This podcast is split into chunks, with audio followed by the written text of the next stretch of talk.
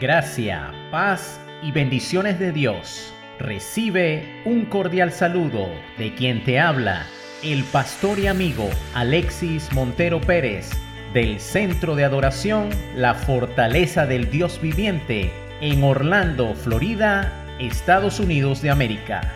Este es tu devocional Perlas Divinas, versión 2.0, el legado.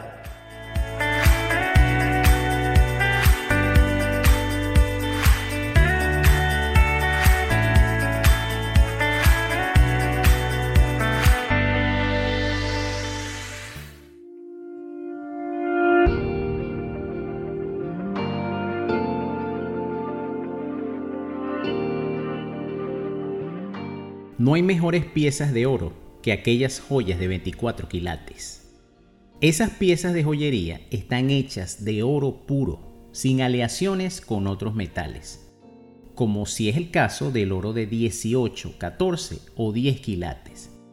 Para llegar a 24 quilates hay que fundir el metal en el fuego, en un calor sumamente elevado, a fin de que todas las impurezas suban a la superficie del metal fundido para luego quitarlas y dejar nada más que el oro puro. En una ocasión, un niño observaba a un orfebre sostener una pieza de oro sobre el fuego, dejándolo calentar intensamente. El orfebre le explicaba al niño que para refinar el oro debía ser sostenido en medio del fuego donde las llamas arden con más fuerza, ya que es esta la única forma de extraer toda la impureza de él. El niño le preguntó al orfebre si debía permanecer sentado frente al fuego durante todo el tiempo que el oro era refinado.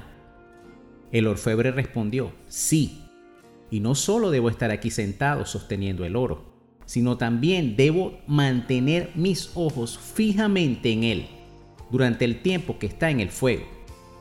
Si el oro fuese dejado un instante más de lo necesario, sería destruido.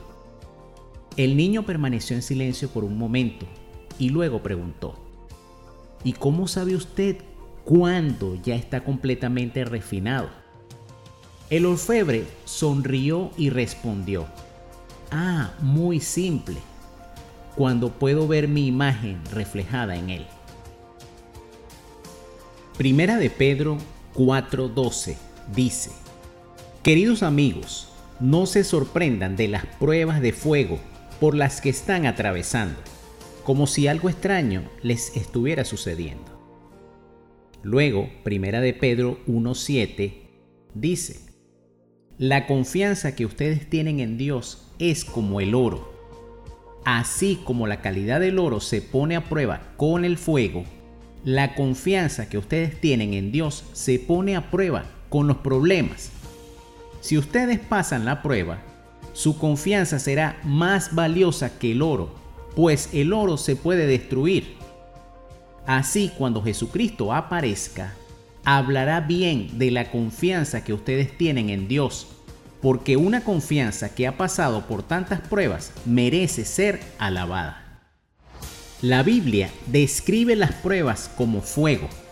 Estas son necesarias para nuestra salud y crecimiento espiritual. Es en las pruebas donde suele manifestarse el propósito de Dios para nuestra vida, porque son buenas para crecer y madurar espiritualmente.